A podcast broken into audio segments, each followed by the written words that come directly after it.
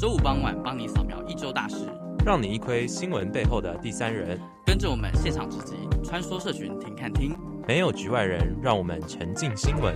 电视新闻只在乎蓝绿，我们只在乎你。欢迎收听，做你的听众。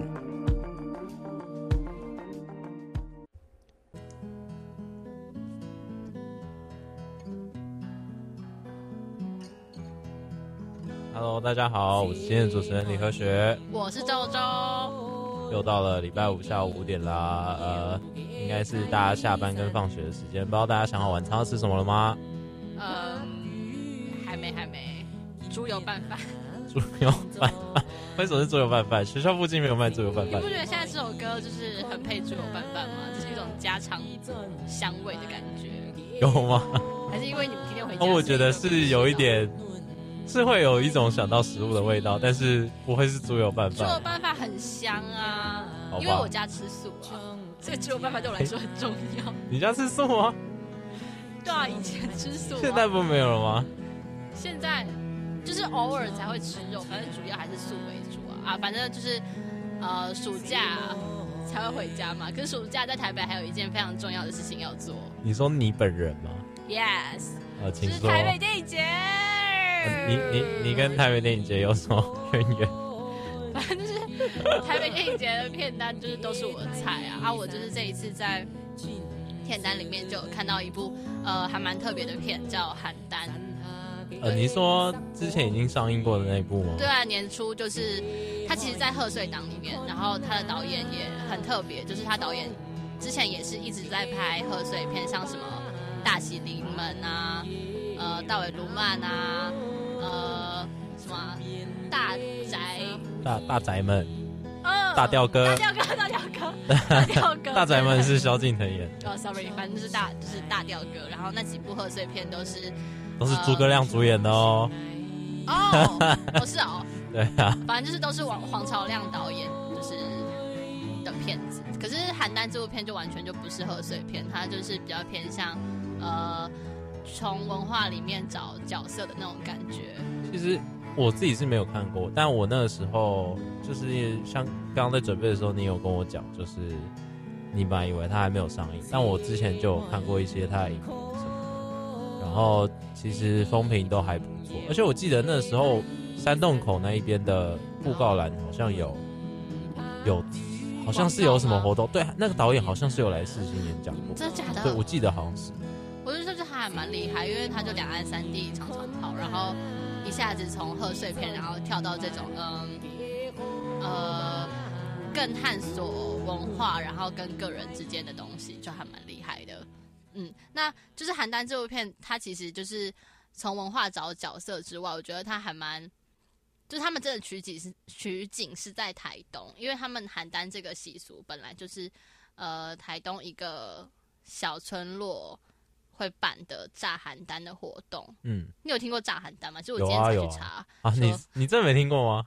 有听过，可是就是我不知道它的形式是怎么样。可是它是真的是肉身炸，就是对啊对啊，嗯，厉害。反正今天就是主题其实也跟这个很相关啦。哦，我们今天的主题其实主要大概是在讲嗯传统的文化，对，然后因为其实。像是西方文化，就是台湾算是也算是一个受西西方文化影响很深的地方。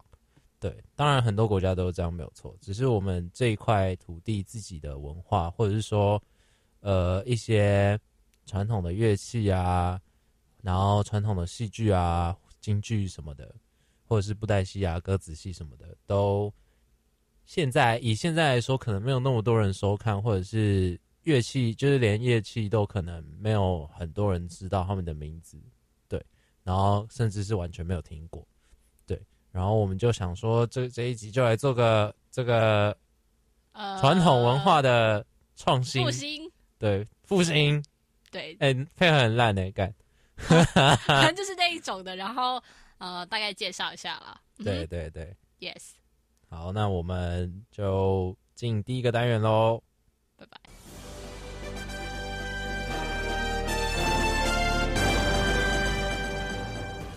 焦点放大镜带您看一题。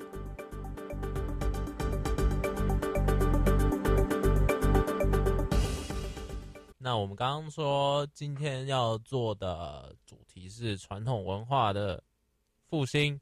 嗯哼，对，那就是在你的印象里面，传统文化的东西大概是什么样子的？诶、欸，传统文化的话，就是呃，讲难听一点，是小朋友不会喜欢的样子。为什么？我觉得还好吧。比较需要耐心吧，就是因为我之前在看某一个 YouTuber，然后他自己好像是中文系还是什么，反正他就介绍了一个叫做台北市闽南乐府管弦乐的研究会，然后他说他是研究会，听起来就就正常人也不会喜欢啊。呃，可是他那个研究会美其名是研究会，就是一个当地的社区组织，然后就是它里面每个礼拜都有免费教别人一些。呃，闽南乐器就是那些传统乐器，像南管啊、唢呐之类的。可是他就一直说，啊，就没有人要去，啊，啊就没有人要去。对，因为他偏偏是免费，可是就是没有人要去。而是然后我去特别去看那个影片，然后那个影片上面就是都是一些比较有年纪的老人，所以我觉得在我的印象里面，传统文化这个东西比较，嗯，台北的小孩会比较没耐心啦。那对不起，你不能只针对台北啊！因为刚刚就突然想到邯郸那件事情啊，邯郸那件事情就是南部比较多。哦，对啊，所以怎么会是在台北呢？所以我才说台对台北的小孩来说，可能比较没有耐心。哦，你意思哦，我大概懂你意思。对啊，对啊，就是这样。那你觉得？那你没有你呃，应该说你有听过什么让你喜欢的？或是看过什么让你喜欢的跟传统文化有关的东西？捏面人，捏面人，就是不是以前国小就是户外教学都会去那种什么九族文化村那种，我好像还真的富含文化涵养的地方，可是去那边就只会买糖葫芦跟捏面人回家而已啊！哦，你还要买捏面人回家哦？对啊，拿来玩啊！哦，等一下，那是拿来玩的吗？那不是吃的吧？那是拿来玩的吧？嗯嗯，那大概大致上是要怎样玩它？呃，就是放着啊。哦，你是说做一个观赏？它会有一个哆啦 A 梦啊、面包超人啊之类的那种。面包超人，面包超人的部分是不是？你有买面包超人回去吗？我就买哆啦 A 梦。那为什么你不想挑面包超人呢？呃，面包超人只是刚好我想到而已。哦，我以为，Okay. 我以为在他们两个之间，你有你曾经做过选择。没有，虽然都圆圆的，可是……那你现在你觉得哪个比较可爱？哆啦 A 梦。可是我觉得我们应该，我们应该要回到主题了，好吗？好，好，离题了，是不是？是好好好，回到主题，回到主题。差点要犯跟上次一样的错误。哦，所以你说捏面人让你比较印象深刻？对啊。所以就是这一次，呃，关于那什么传统文化的复兴，嗯。就是近期比较有比较有深刻印象是，就是去年，然后呃大一国文课的时候，然后老师让我们上课看一个林强跟故宫合作的形象广告，那就还蛮厉害的。就是是等一下，他是为了故宫做，就是是对宣传就对，yes 哦哦好。而且林强就是一个非常知名的音乐制作人，外加歌手，嗯，对。然后他其实是做电音的嘛，可是就是跟故宫结合。的那个形象广告里面，他是用闽南语去念一个古代诗人的诗，叫什么？黄庭坚。黄庭坚，对吧？是有这个人，是是这个人没有错。对，反正他就是念他的诗，然后结合他的电影，还蛮厉害的。不然就是现在可以来听一下。哦，好啊，好啊，那我们来听听这个林强为故宫所做的形象广告，大概一分多钟吧。嗯哼，好，那我们来听一下喽。是相通的，所以我一直希望就是说那些传统的东西，跟我现在做的这些电脑音乐啊，能够做一个很好的结合。花期婚礼玉破神，心情其实各中人。春来时事何所事，八节探头上水仙。我看到这样的东西，我会有。好，我们听完了。嗯，大概就是这样子啦。你说这个，那它让你有印象的点是在哪里？就是它是你不觉得那个电音跟他的呃古代诗人，然后用闽南语念，就是他其实毫不违和啊。我觉得他做的还蛮成功，除了音质就是因为年代久远，所以比较差一点点之外。年年代久远吗？二零零八年的片哦，呃、是二零零八，对，二零零八的广告，哦是二零零八，还颇久的啦。哦，那真的是颇久。对，而且就是林强在我们这一代的人的那个概念中，就是胸肩胛，对，在那一遍，再念一遍，胸肩胛的那个。那个非常有活力的流行乐哦，对，然后包含一些什么电影之类的配乐也都是他。可是就是结合这个，就是我觉得这样子的传统文化，在翻新的过程还蛮成功的啦。就是有有吸引到你，就是应该说他这个宣传对你来说是有、嗯、有吸引力的。对我这个年轻人来说非常有吸引力。那我的话，因为刚刚问你嘛。我自己的话，对传统文化我比较算是一直都有在接触嘛，因为因为怎么讲，我家对面就是一间很大的庙，对。啊，什么庙？啊？就是一间很大的庙啊，正对面，嗯，就在我家正对面，对，哇哦，然后感觉风水还不错啊，基本上就是呃，只要不是，就是就算不是端午节、中秋节跟。呃，中元节，嗯，还是定时都会有一些酬神，就演出啊，就是演给那个神明看的那些演出会在我家前面，呃，就是可能是歌仔戏啊，就可能不会是很有名的，哦，应该说我自己也不太确定他们到底有没有有没有有名，但是就是很常会在我家前面可能会演，就是搭那个戏棚子啊，然后演歌仔戏或者是。对，还蛮热闹的。嗯、然后，而且不是只有大人会看，就是有时候有一些小朋友也会看。对，他就是他那个棚子就搭在马路上，然后会就是会置板凳，然后大家就会在那一边坐着看。然后就通常都是从晚上六点开始演，演到好像是十点吧，差不多。对。然后我自己本人的话，对布袋戏比较有兴趣，因为我爸小时候就爱看。布袋戏，对，霹雳布袋戏，对，霹雳布袋戏吗？嗯、呃，小时候是看霹雳没有错，但是其实现在布袋戏也有很多不一样的，呃，不一样的人制作的电视型的布袋戏。对，可是它不是都是霹雳出来的吗？是吗？应该说，嗯，霹雳出来的，但是。现在比较，我就讲现在比较有名的，另外一个是叫金光，然后它是算是分家啦，对。然后可能你有听过素环真，你听过史艳文，有有有，对。但是史艳文这个角色在霹雳是没有的哦，他是在金光那边，对。然后反正就是因为分家的关系，他们可能有一些纠纠纷，对，然后就没有办法了。就是把他们融入在一起，对对对，哦、大概是这个样子。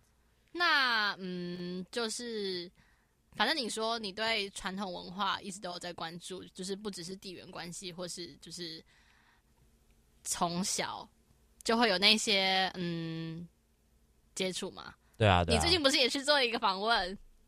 哦，我最近也是做一个访问。对啊，哎、欸，其实我做一直以来做的访问都都跟传统文化创新很有相关呢、哦。对啊，我做过京剧，然后最近做的就是扯铃嘛。嗯，对，扯铃其实是一个还蛮嗯，因为我觉得扯铃之前在我的印象就是国小课后社团。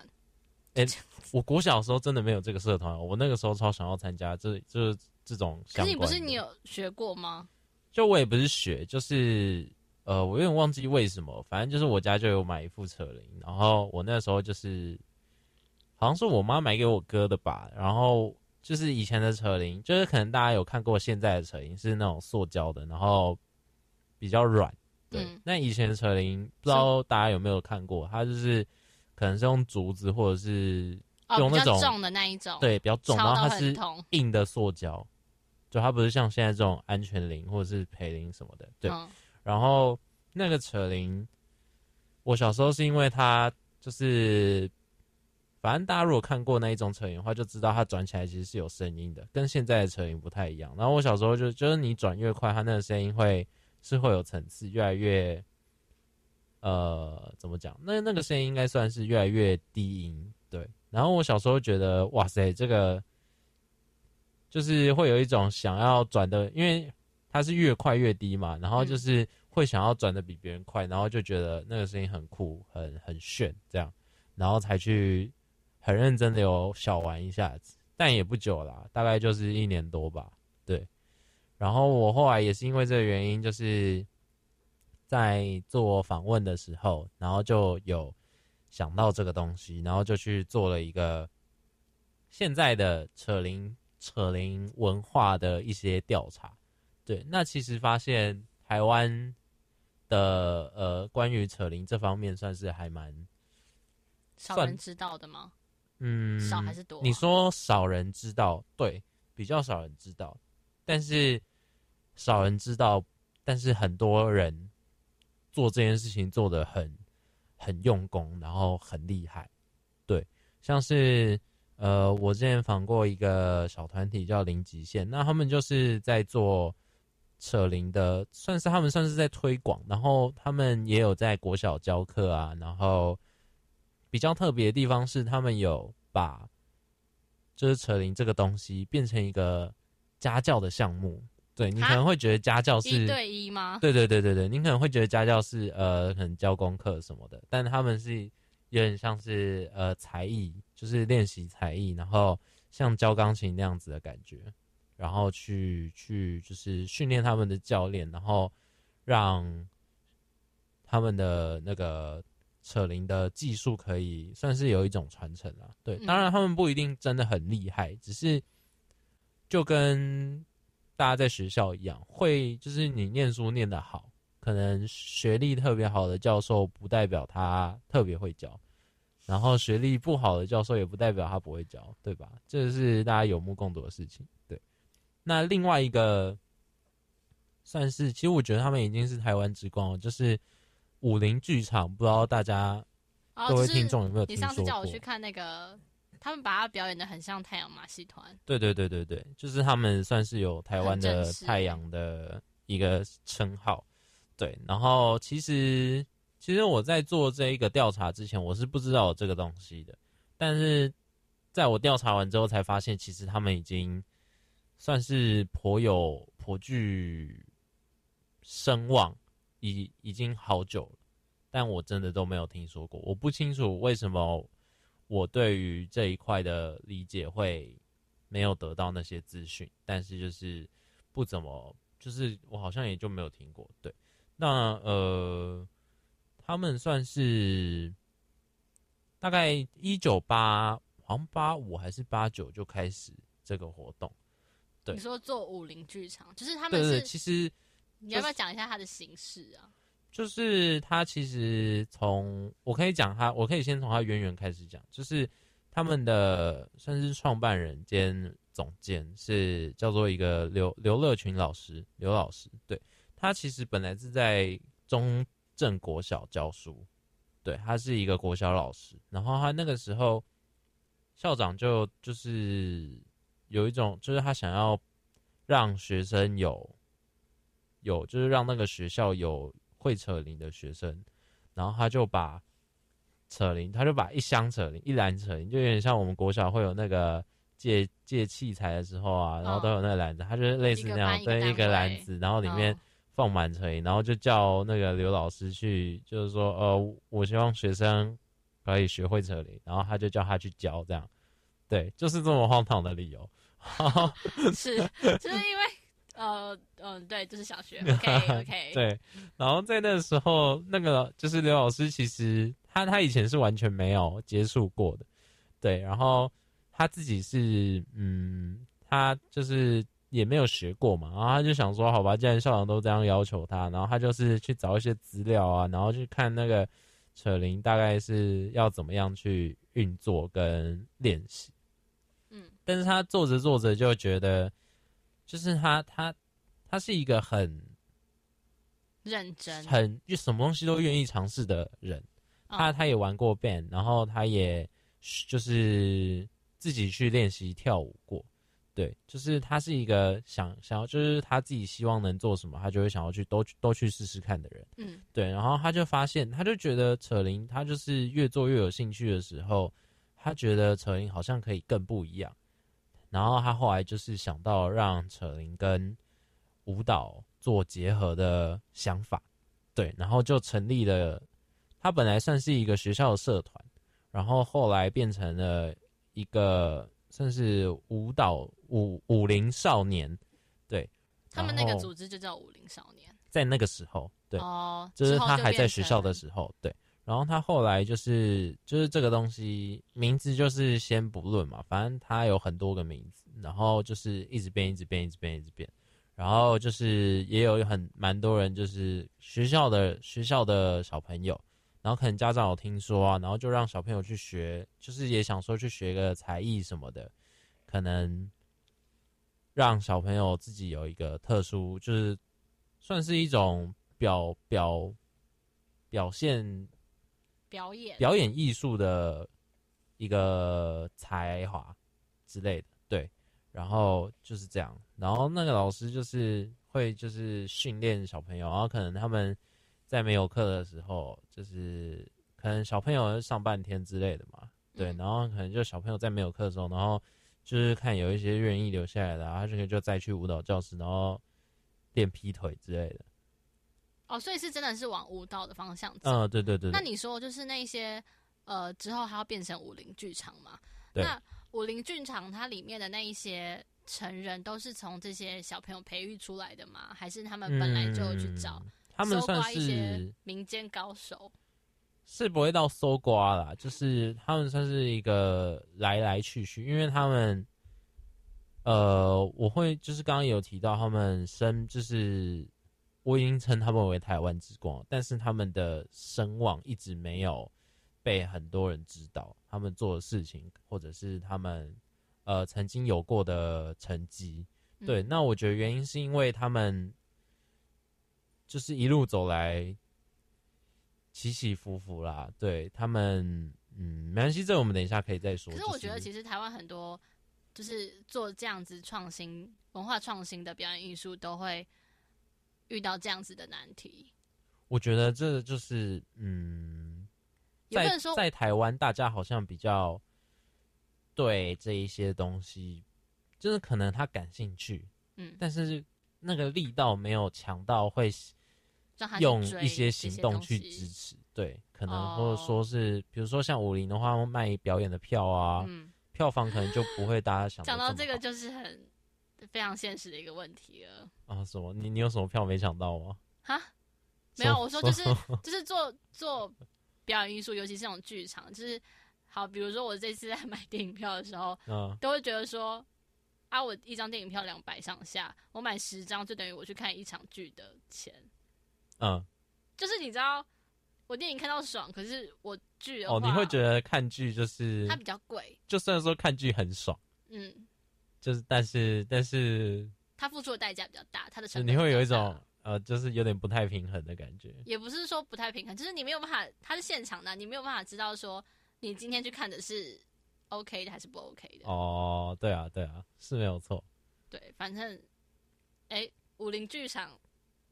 武林剧场，武林剧场怎么了？武林剧场，它就是，呃，他们比较，他们后来就是以一种舞台剧的方式，算是舞台剧吗？反正就是，啊，我知道，我知道，我知道，就是 他们他们会，我看那个影片，他们是拿扯铃，然后在他们身上就是滚来滚去之类的，就是他他们好像人跟扯铃是合为一起的，而且他们重点是我觉得很厉害，他们衣服穿的不是那种。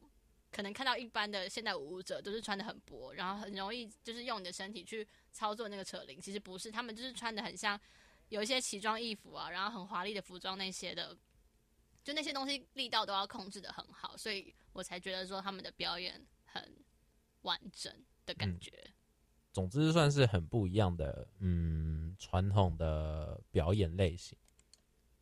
那就是刚刚说到星星的表演模式嘛。那接下来我们要进的这首歌也是另外一种，就是对于某一届金曲奖来说非常新兴的表演乐队，林声祥的《封神乐舞》。重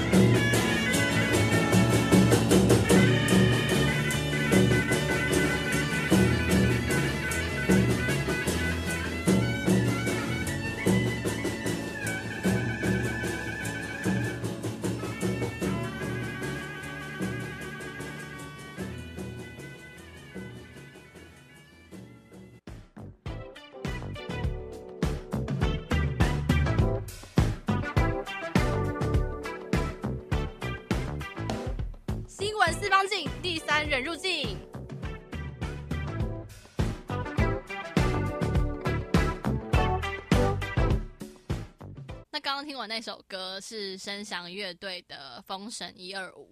那我觉得声响乐队也是一个在年轻族群来说创新非常成功的一个乐队。其实我之前没有听过，哎，但我刚刚听完是印象蛮深刻的。对啊，因为他们是一个呃主要以客语演唱的乐队，那他就是主要除了一般的像我们平常可以见到什么吉他那些乐器啊，他们很特别，是他们的乐队里面还有唢呐、管子啊、什么二胡跟电乐琴，都是他们的表演乐器。哦、对，他们其实是跟传就是跟传统文化非常就是结合扣的非常深。那他们今年甚至就是也有去那种音乐季的地方表演，他们有去大港，就是跟大港开唱一起。然后我朋友也蛮喜欢声响乐队的，他十七岁而已。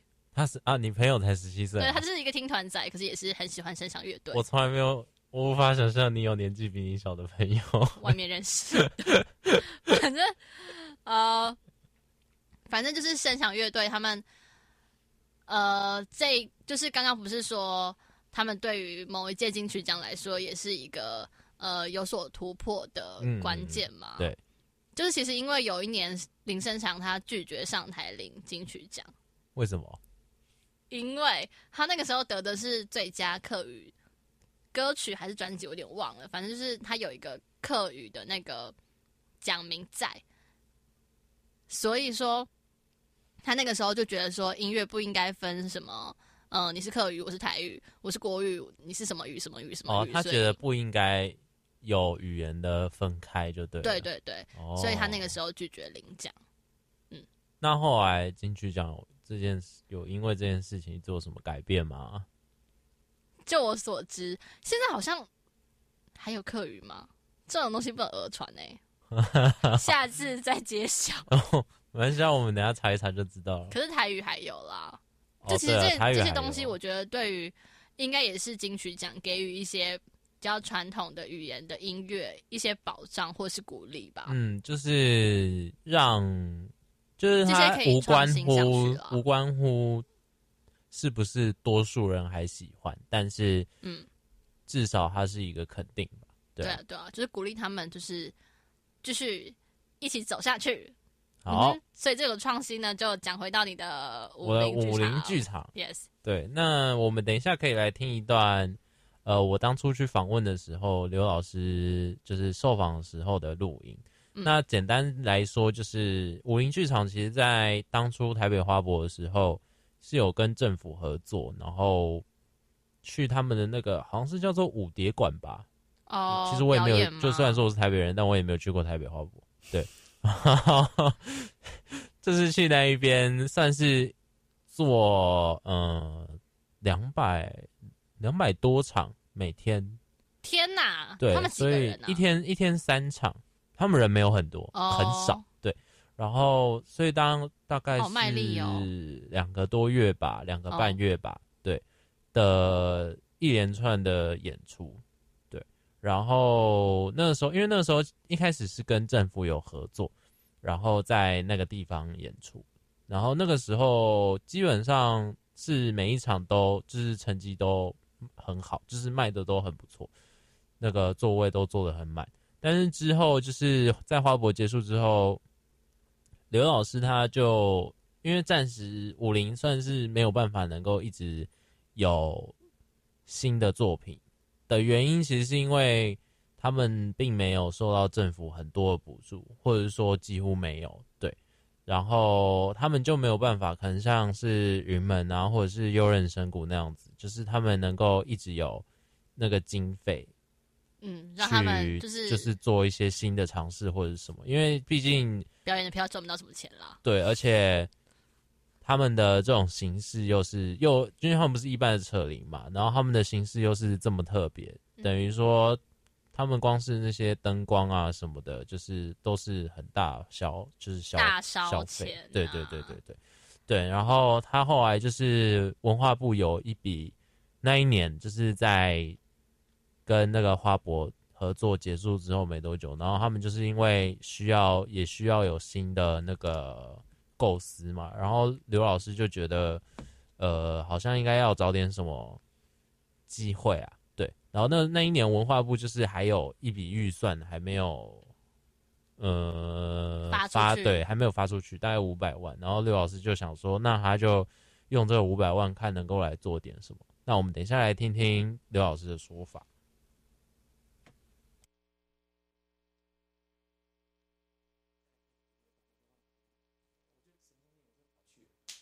我八百好吧，然后我就演，好五百万，五百万干嘛？你知道吗？那个五蝶馆一天五万租金，然后租一百天，给台北市政府。哎、啊，你知道五蝶馆对不对？我没，那时候我不在。五蝶馆就是个铁皮屋啦，简单讲就是个铁皮屋，嗯、然后旁边都旁边都可以看到里面的那种，嗯、它是下凹式的一个阶梯式的舞台的这种、嗯、这种。那基本上进去之后，你所有东西都要重架，嗯、然后所有的那些悬吊系统都要自己，还要还要做那种叫做什么技术认证，就是那种工程的强度的，嗯、有的没的，嗯、等于是你重新盖一个剧院，我们光花了就花了几千万，就是在那个钱。对啊。可是我不知道那时候哪来的勇气，我就觉得，你看到、哦、一场一千五百个位置，六十六场，就有呃六六十六场，反正就是多少钱，然后我们只要售啊，像不五成六成，我们就可以回本。结论。好，然后结论。啊，然后然后就是诶，我觉得这样子可以啊，因为在那之前武林剧各各县市售票有没有？口碑在那个时候还不错，两三场几乎都是八九成以上的。结果那时候去第一个礼拜，第一场全满，第二场我还记得很清楚。然后到第五场的时候，就只剩下大概六成。下礼拜哦，就是下礼拜就是我们不是我们是演，我记得是演三四五六日，这是我们自己的演出。嗯。一二休馆，因为要要检查东西干什么？因为要有个。结果第一第一第一个礼拜还不错，好有有满这样子。到第二个礼拜开始直线下滑，人家说奇怪了。怎么口碑效应没有出来吗？不是口碑效应没有出来，我后来才发现，你每天一开门，你就要一千多个位置，你单靠那些所谓的散户，那些口碑，没有去跑学校日，学校都不校幼稚园，对，那些都都没办法，那种一定要跟旅行社啦，啊、那种就是说，因为你的宣传管道的关系，台湾这个市场你没办法承受，嗯、所以后来那几年。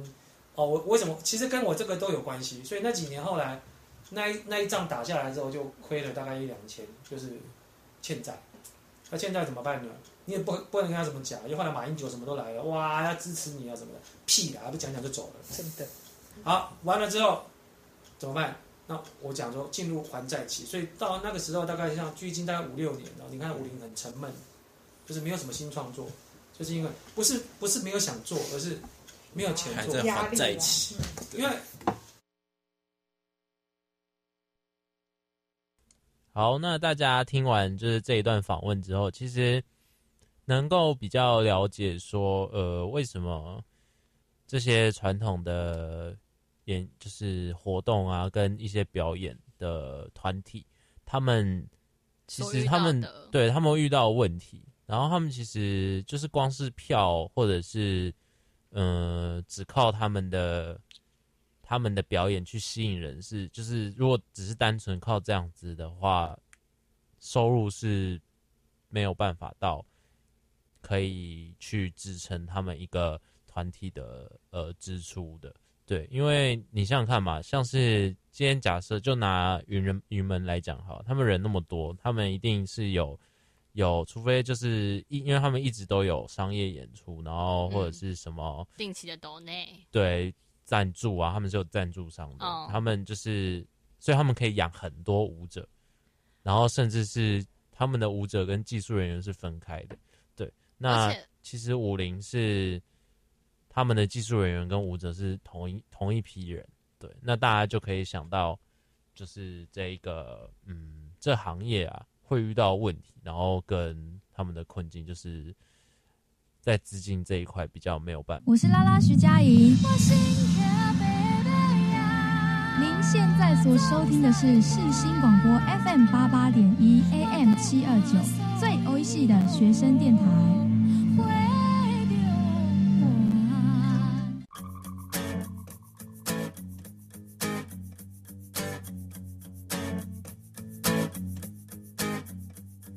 社群热一转，留言请看清。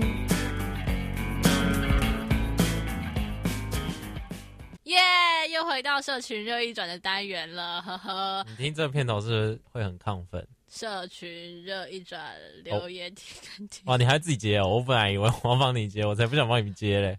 我可以接，我可以接啊。老猫可以，老猫可以。好，那你继续。反正就是，嗯，刚刚不是讲到说传统创新嘛？那社群热议转这个单元呢，就是延续上一次。会有听众，然后来私讯我们，或是来留言说他们想要知道的一些问题。那就是有一位听众呢，私讯我们说他想要知道关于传统创新的方面有没有更多的例子。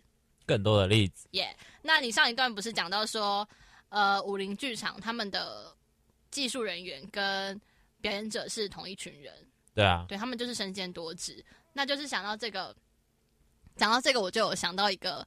就是也是一个传统创新，可是他们也是很辛苦在拼搏，然后技术人员跟表演者也是同一群的，呃，一个表演。我真的觉得，就是技术人员跟表演者是同一群人这件事情超忙，根本就是苦劳工，真的太累了。对，可是他们就是怀抱着巨大热情在做这件事情，非常令人敬佩。呃，所以你要说他们是叫呃，他们是我上次看到看过的一个剧场，叫做黑色微光。黑色微光，对，他们很厉害的是，就是呃，他们的那一出剧有三大重点。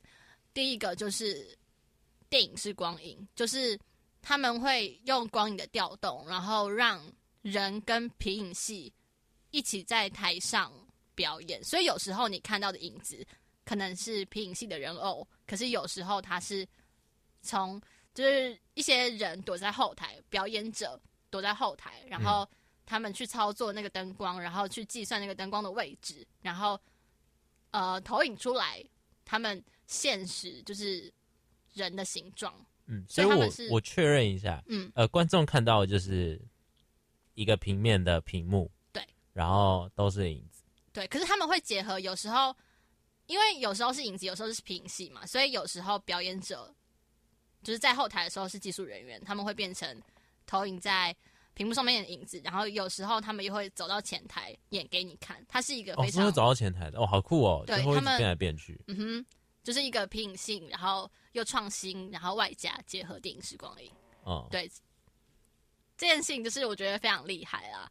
那就是我刚刚会说他们技术人员跟表演者是同一群，是因为他们在那一场舞台剧结束之后，他们有把。他们的屏幕全部拉上来，然后为观众们介绍说，呃，他们在后台怎么操作的。可是你们就看到那个演员在谢幕的时候，一排站开，就是不到十个人，可是他们就是撑起一出作品，然后幕前幕后都有人，就是他们连操作灯光也是那十个人里面。啊，嗯，然后可能他们就是跑到后台，然后换完衣服之后，赶快又要跑到前台，然后再演。然后跑到后台换完衣服，然后就是再用他的灯光，然后帮下一个人用灯，然后下一就自己又去演，然后再帮下一个人用灯，就是超级忙这样子。对啊，对就是呃，就是这一件事情怎么讲，在一个表演的团体，他还没有那么成熟，或者是对，会对对对，去去吸引那些票房的时候，他们是没有办法去承受那一，就是养养这么多技术人员的成本。对啊，对。然后他们也没有办法让舞者啊，或者是刚刚说的，就是表演的人员有，就是单纯只领他们的那一份薪水，然后做那一份事情而已。他们可能需要做更多事情。像我刚刚讲的舞林，就是我刚刚说他们是技术人员跟舞者是一起的嘛。那我没有讲他们是怎样，他们就是他们，因为他们的那个舞台其实都是要在另外搭的。就是他们可能会有一些升降设备啊，那一些的，对，然后、哦、他们不会连拆台都是自己拆吧？对对对对对对对。哇哦！那他们其实之前有跟云门合作，然后在日本演出过。嗯、然后那个时候，就是我听刘老师说啊，就是呃林怀民老师他去他们武林排练的场地看的时候，嗯，然后就就是看到。他们排练完，然后那那一天刚好就是林老师好像哪哪边还有活动，然后他必须出席这样，然后结果那一个时候就是已经排练完，然后他们在拆场地，就是武林的人在自己拆场地，嗯，然后林老师看到就说：“哇，你们怎么？他们是在做什么？就是怎么会是他们在拆？然后就是因为因为武林里面有一个算是元老的人物，然后他是林老师的，就是他还在艺术大学的时候的学生。哇哦！然后他那个时候就是，他就跟老师说，呃，就是没有办法，我们就是只能自己来这样子。对，然后那时候就是这还蛮有趣，就是其实林老师没有很想去那一个那个，就是我刚刚说他后面需要去出席的活动，然后就是当然大家都叫他要走，然后林老师就有点。就是舍不得走，就是小孩子家就说不要，我要待在这里比较快乐。然后他就觉得，就是他们，就是他看他们那边拆地板，就觉得他们是很认真，然后就是呃很很努力啊。对，就是对，他们是一群为了梦想在努力的人们。嗯哼，对对，那其实就是大概就是这样子啊。不知道有没有回答到这一位听众的问题？有吧？有有有有，我相信是有的啦。对。那我们这一边的阶段就先到此为止喽。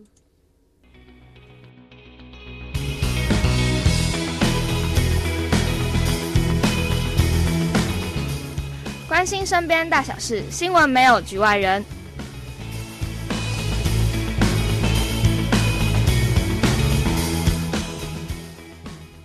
那今天听了这么多，就是传统创新方面的例子，比如说。呃，武林剧场啊，嗯，黑色微光，对啊，还有一些电影，嗯哼，就是对，电影就是邯郸，皮影戏就是黑色微光。哦、OK，那就是其实我觉得，我自己觉得啦，就是呃，不管是云门、武林剧场、黑色微光，嗯，就是这些一对一的东西，在台湾其实，呃，应该不是说不止在台湾，就是。反正，在我们现在这个环境，它有点难靠着纯表演来生存下去，因为，呃，就是教科书上面会讲那些嘛，科技进步啊，对啊，对啊，然后西方文化就是也不是说入侵，就是大家东西会越来越便利。那透过电视可以看到的东西很多，就是那种必须靠一对一，就是面对面的舞台剧、皮影戏、布袋戏。哦，布袋戏有一些可以就是在电视上面啦，然后还有武林剧场、嗯、那些东西，就是看表演的人会越来越少，所以其实等一下我在想啊，干、哦、嘛？想就是因为这些东西已经越来越呃，就是大家喜欢的都会是什么韩剧啊、韩团的音乐啊，或者是日本音乐啊、呃、日本团体啊，就是透过三 C 产品你就可以接触到的东西。对对对，很多，然后可能重点是。也是因为这样子，所以传统的东西越来越没有人，就它比较比较不便利，比较难以，就是你必须从今天，我不能在家里就看到一个非常现实，然后非常震撼，在你面前表演的传统技艺。可是我在家里，我就可以看到韩剧，我就可以听到音乐，我就可以用三 C，然后做一些非常便利的事情。那我为什么还要花大钱，然后跑那么远，然后去看一个两个小时，然后又跑很远再回来？就是其实对现代人。的人来说，成本是非常高的。可是，其实面对面的震撼力，一定是每一个去看过剧场或是看过现场表演的人都有目共睹的。嗯，现场看就是你去看戏的时候，你会非常震撼。对，他们演戏会让你觉得哇，怎么可以这么有渲染力？对啊，或者是他们的表演，就他已经不是透过一个。屏幕传送到你面前，它就是东西，就是中间没有东西隔着了。嗯，你就是眼睛就是看到他们在台上，然后哗哗哗哗，然后又扯铃，对，扯铃在他们身上，然后就是自由运作，或者是一些舞者他们的他们的肢体，就是你没有，就是不是看导播想要 take 哪里，你才能看得到哪里，是你想看哪里，你就可以看到他们。我觉得是气氛的问题，对，对嗯，你没有透过一个就是电视盒子，你就是。在现场的那个感受，就是你你是用全身在感受那个表演呀，对，那就是呃，反正就讲到创新嘛。其实那个时候我自己也有就是去听过声响乐队的表演。哦，你也有你现场听过声响的、嗯？现场听过，就是在云门剧场里面。哦，就是在云门啊。对，然后其实那个时候我觉得非常非常，就是刚刚说的用全身在感受表演，就是因为那个时候到最后，他明明就是在一个就是红色皮椅子。哎、欸，不是，不是红色很舒服的椅子的一个表演厅里面。可是最后大家在就是声想要请，就是邀请大家一起站起来，然后一起拍手，一起就是摆动的时候，我觉得那一种表演气氛，就是被感染到，是非常感动，然后又很觉得很值得的。对，然后，所以，所以我们接下来要听那首歌吗？要啊，哪一首歌？声响的歌，声响的歌。我以为是那个表演表演时候的歌，所以他那个时候表演，他那个时候也有表演这首歌。哦，就是这首歌，接下来这首歌是声响他帮，就是声响乐队啦。嗯，他帮大佛普拉斯配乐的一首歌，那歌名是《有无》。好，那我们接下来就来听这首声响乐队的《有无》。